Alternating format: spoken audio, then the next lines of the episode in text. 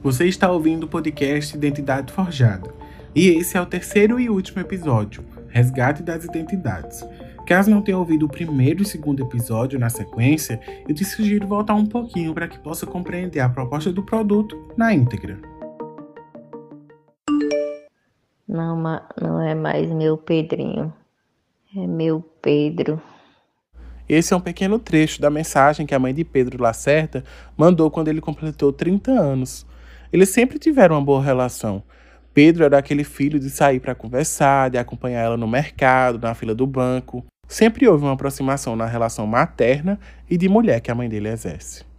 A partir dessas pequenas coisas, acho que é simbólicas também até, eu fui fazendo essas dissociações assim desse desse Pedrinho criança para esse Pedro também agora adulto, também me compreendendo com esse corpo no mundo. Não que eu não estivesse no, no mundo antes, mas tipo, estando nele e observando ele e, e ressignificando ele também.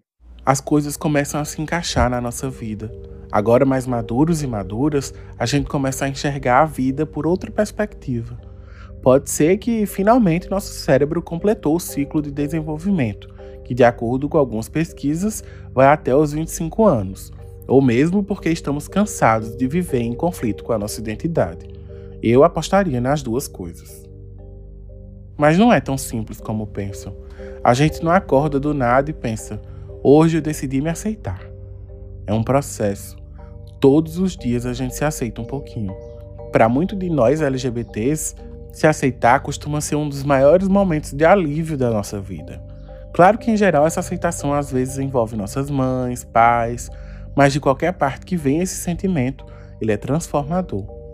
É realmente como se tirasse um fardo das nossas costas. Foi assim comigo, com Álvaro, com Michele, com Pedro e com Messes. Todos nós tivemos experiências diferentes com esse momento. Álvaro, por exemplo, iniciou o processo de aceitação dele de forma inesperada. Ele tinha passado por um término de relacionamento e ficou muito mal. Inclusive, foi a segunda vez que ele recebeu o diagnóstico de depressão. E aí minha família estranhou, né? O que é que estava perguntando muito o que estava acontecendo, porque eu estava muito estranho, eu não estava saindo, eu não estava comendo direito, eu estava perdendo peso, eu só estava dormindo, é, bem apático e tal. E aí eu não conseguia é, contar, só dizia, ah, não estou bem. Mas o porquê eu não, não conseguia dizer porque eu ainda não tinha essa liberdade de falar para eles. E aí até que teve um dia que eu estava na casa da minha avó e ela me chamou para conversar, né? Ela não chegou diretamente para mim e perguntou, você é gay? Porém, a forma que ela conversou comigo dava a entender que ela queria perguntar isso, né? E eu acabei confirmando, mas sem falar, oh, eu sou gay. Porém, ela realmente entendeu o que eu queria dizer. E ela falou: não, fique tranquilo, não tem problema nenhum. Por mim, você tem todo o meu apoio. Vá viver sua vida. Não fique angustiado, não fique preocupado com o que os outros vão pensar, não fique preocupado com seus pais, sabe? Seus pais têm a vida deles, eles estão vivendo a vida deles, você tem que viver a sua. Você tem que ver como você quer, fazer o que você gosta. A partir daí eu já me senti mais encorajado. Depois disso, foi feito cascata. Os primos ficaram sabendo, as tias, os tios, mas todos respeitosos. A mãe dele é que foi mais resistente quanto à sexualidade. Ficou sabendo em outro momento. Certo dia, Álvaro bateu o carro, estava estressado. A mãe perguntou o que tinha acontecido e em seguida emendou a pergunta sobre ele estar namorando. Depois perguntou se era um menino ou uma menina. E ele confirmou, era um homem. Hoje em dia ela chega para mim e conversa, né? E fala, ó, é mais importante que você viva bem, né? Que você viva feliz, que você viva com quem você quiser, como você quiser, do que você tá triste, angustiado, sabe? Se reprimindo, se culpando por esse tipo de coisa, sabe? Pra, ela falou para mim o mais importante é você viver sua vida e você tem meu apoio, independente de qualquer coisa. Esse processo de aceitação é complexo e constante. A princípio, Álvaro nem queria que a gente utilizasse o nome dele aqui no podcast. Ao fim da entrevista, ele decidiu que não fazia mais sentido se esconder e autorizou usar o nome real. It doesn't matter if you love him or capital H I M M M M put your paws up, cause you were born this way, baby. Lady Gaga faz parte da vida de muitas pessoas, principalmente de nós LGBTQIA+. Quando ela lançou Born This Way, que em português significa Nasci Assim, foi um momento histórico para a comunidade em todo o mundo. A música, que logo seria considerada um dos hinos do orgulho LGBTQIA, ajudou e ainda ajuda muitos de nós a libertar esse sentimento de culpa por termos nascidos gays, lésbicas, bissexuais, trans, travestis, queer, intersexuais, assexuais ou mesmo pansexuais.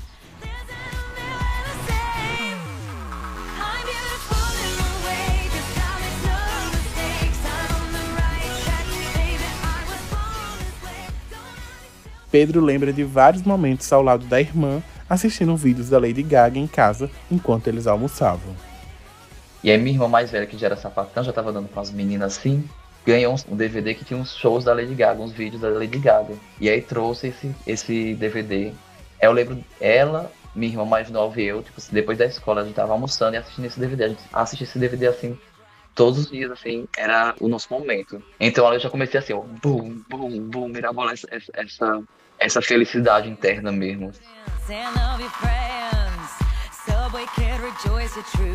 Essas e outras canções que fazem parte das vivências de muitas pessoas nos lembram de tudo que passamos para alcançar um espaço de tranquilidade na vida.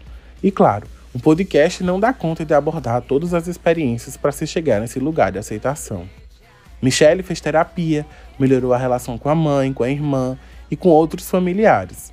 Fez amigos e neles encontrou uma nova família. Mas o momento que ela iniciou o processo de aceitação foi após o funeral da ex-namorada. O primeiro relacionamento que minha mãe soube, porque eu já era adulta, eu já trabalhava e assim, ainda era bem difícil para mim, porque, é, por exemplo, minha mãe falava, ah, não, é amiga de Michelle, é amiga, não sei o quê, sabe? É, mas no momento em que eu passei por todo aquele trauma mesmo, sabe? E que eu vi que não importa se eu sou lésbica, se eu sou bissexual, se eu sou hétero, se eu sou, sabe? Se acontecer uma coisa muito triste comigo, muito grave, sabe? Eu vou chorar do mesmo jeito que é uma pessoa hétero chora, eu vou sofrer do mesmo jeito, eu vou ter sequelas e enfim. Quando eu vi que, que eu tive o apoio da minha mãe do jeito dela, mas eu tive para ir para o funeral da minha ex-namorada, aí eu percebi, não, assim, não tem, não tem porquê eu tá eu ainda pensar em me relacionar com homens para ter algum tipo de, de afeto a mais, de suporte da minha família. Tudo vai mal,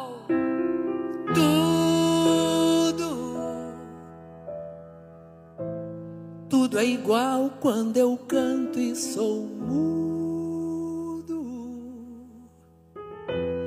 Mas eu não minto, não minto.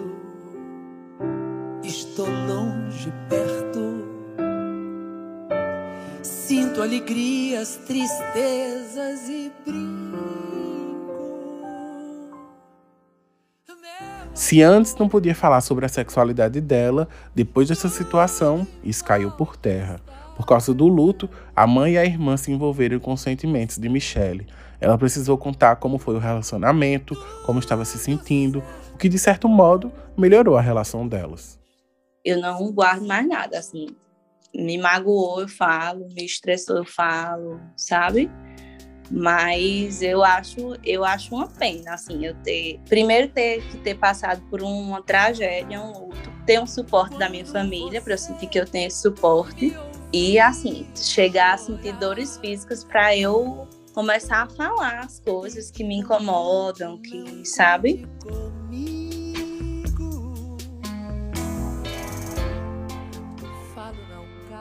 A chave de mestres virou quando ela comprou as primeiras peças de roupas femininas. Final de ano. E aí eu comprei com o meu próprio dinheiro algumas peças femininas para usar. Vesti uma pantalona, um macacãozinho pantalona, que ele só tinha duas alças pretas. Inclusive, eu ainda tenho essa peça e eu não me desfaço de jeito nenhum. Eu acho que é uma, quando eu visto ou quando eu vejo é uma lembrança muito boa. E aí eu lembro que fez foi um reboliço muito grande. E o povo olhou assim pra mim e disse, que? Como assim? Que? Hã? Não entendi. Não era gay? Como assim? Não entendi. Esse estranhamento de pessoas ao verem messes pela primeira vez com roupas femininas é justamente o que a teoria queer critica sobre a construção das identidades sexuais e performances na sociedade. A professora Carla Paiva explica qual a proposta do movimento político na prática. É um movimento que usa essa expressão de gênero, que usa a forma de andar, de falar, de portar e se vestir, como uma ação política e filosófica para questionar as identidades de gênero que a gente conhece, masculino e feminino. E eles vão é, fazer essas discussões filosóficas muito forte através do seu discurso, em todos os ambientes que eles tiverem, e eles vão usar o seu corpo como uma arma política, vai usar o corpo como uma expressão política contra é, não só a heteronormatividade, mas contra qualquer forma de dominação sobre os corpos. A proposição é de que a gente passe a incorporar na sociedade o que a teoria queer chama de corpos abjetos, que são os corpos esquecidos, os corpos que não são bem-vindos socialmente. E aqui não se refere apenas a corpos de pessoas da comunidade LGBTQIA. Mas são corpos de pessoas gordas, né? São corpos de pessoas com deficiência, né, com algum tipo de deficiência, são corpos de pessoas negras, porque os corpos de pessoas negras também são corpos abjetos, também são corpos que sofrem violência. E esse movimento filosófico político se expandiu para pensar para além da identidade de gênero e da expressão de gênero, mas para pensar outros aspectos da nossa sociedade que vão é, de encontro a qualquer perspectiva de dominação sobre os corpos. Né? Essas expressões de gênero que Carla acabou de citar ressaltam justamente os conflitos que Pedro vivenciou em função do seu modo de caminhar. Por um tempo, ela até tentou modificar isso para passar despercebido, mas foi uma senhora de Araripina, interior do sertão de Pernambuco, inclusive na cidade onde ele nasceu, que estimulou Pedro a perder a vergonha de andar. Durante uma conversa, ela disse: As meninas, o, o teu jeito de caminhar é igual ao do seu pai, do mesmo jeito. Parece que eu estou vendo ele caminhando. Aí foi ali que eu, tipo assim, que eu, pegando nessa memória, foi quando eu disse assim, rapaz, se o meu pai, que é meu pai, caminha rebolando, por que que eu não, não vou poder caminhar rebolando também? E a culpa que carregava desse comportamento teve fim, mas os questionamentos sobre a própria identidade se mantiveram. Ele já tinha iniciado o processo de aceitação, mas volta e meia esses sentimentos de inadequação retornam. Talvez essa necessidade também, às vezes que não seja só heteronormativa patriarcal, mas às vezes da própria comunidade mesmo tem um, um querer saber o que é que, o que, é que você está sendo agora, o que é que, é, o que é que você é, como é que você se define. Naquele momento eu tava assim, tipo, minha cabeça em efervescência, de julgamento, gente, eu começava, gente, o que é que eu tenho que ser, o que é que eu sou agora? Eu acho, mas se eu for isso, mas se eu for, e se eu for travesti? Aí outro dia era, e se eu for trans? Aí outro dia era, não, isso, não, mas talvez eu deva ser queer. Mas não, mas hoje eu tô gay. Aí não, mas hoje eu tô masculino, hoje, mas eu tô feminino. E isso assim tava assim, ó. Pu, pu, pu, pu, pu. E o meu juízo martelando. A psicóloga Débora destaca que, metaforicamente, essa necessidade da população para se entender dentro da comunidade LGBTQIA, é uma forma de cortar partes de si. O problema é o que isso te custa. O que custa você entrar numa caixinha? Cada pessoa vai ter uma resposta para essa pergunta. É, vai ter algo que deixou para trás, vai ter um sofrimento muito grande de, de achar que não merece viver, porque há uma dissonância, inclusive, do que se é e do que se performa. É estranho pensar que foi a ciência, junto de outras instituições sociais de poder, que transformaram nossa existência em algo patológico, de doença, anomalia. E hoje é justamente essa mesma ciência, principalmente relacionada à saúde mental, que busca formas de nos ajudar dessa angústia por simplesmente existir. Todas as vozes nesse podcast já precisaram buscar ajuda psicológica profissional. E talvez por isso tenhamos um certo equilíbrio para lidar com essas marcas. Não somos mais quem éramos antes, mas conseguimos entender o que sobrou da nossa identidade antes dessas violências para construir o que queremos ser cidadãos no Japão fazem, lá na China um bilhão fazem, façamos, vamos ao Ó, hoje eu me sinto feliz e tipo, meio que contemplado assim com essas elucidações de, de corpo, de ser humano, de consciência.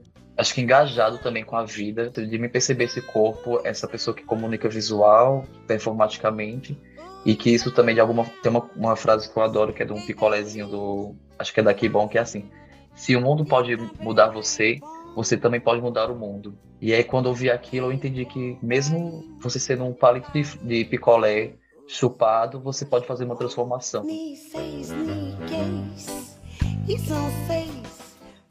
Mas o que mais mudou para mim foi isso, entender que é, eu tenho, eu mereço ser respeitada, assim. E tudo bem, você tem a sua opinião, você não concorda comigo, mas você tem que me respeitar da mesma forma que eu sempre fui ensinada a respeitar pessoas heterossexuais, cristãs e tal, enfim.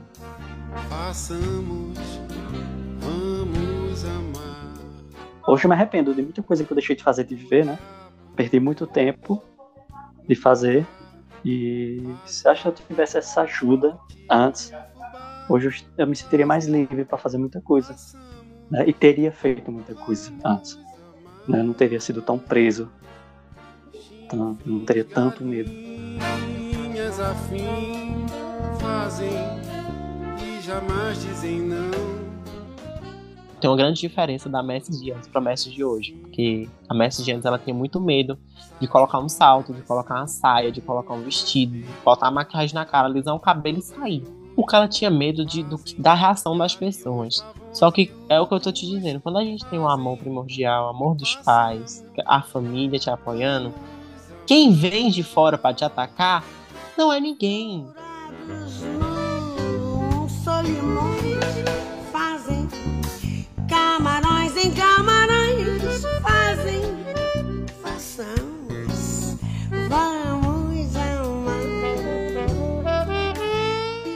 Mesmo compartilhando dores e passando por situações semelhantes por causa do preconceito, nós não somos iguais.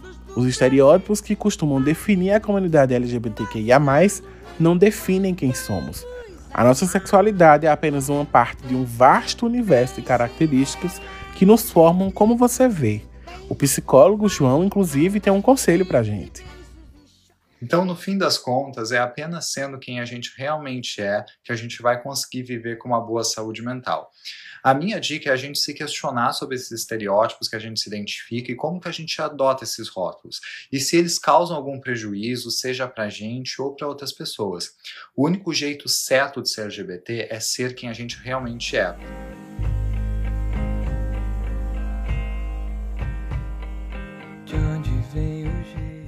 Eu costumo contar que quando eu era criança eu não sabia que era gay. Foram as pessoas ao meu redor que me avisaram. Antes de me entender por gente, várias pessoas já tinham me definido. Eu não tive a chance de me descobrir.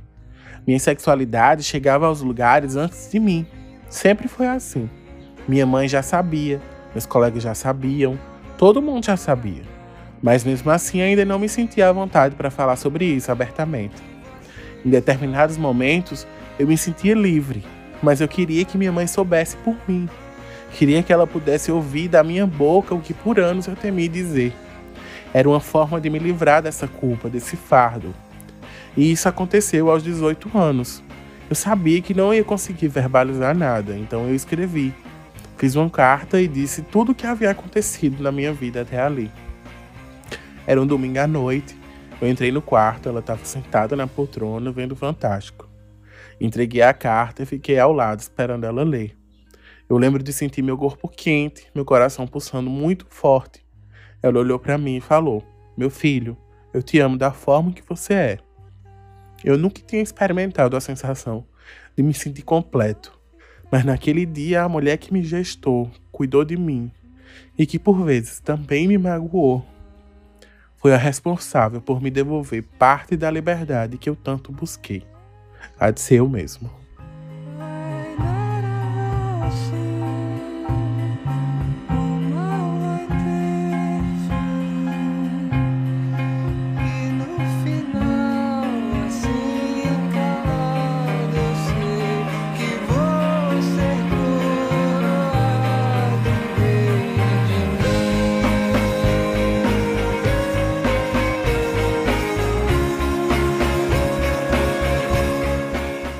Obrigado por ter ouvido até aqui. Eu espero que de alguma forma eu tenha provocado sentimentos bons e muita reflexão sobre a nossa existência enquanto LGBTQIA. Este trabalho partiu do desejo de tentar minimamente mostrar as complexidades que envolvem o nosso desenvolvimento ao longo da vida e os desafios para seguir em frente. O episódio chega ao fim, mas as vozes que você ouviu aqui continuam desafiando as normas e tentando existir da forma mais confortável que conseguem.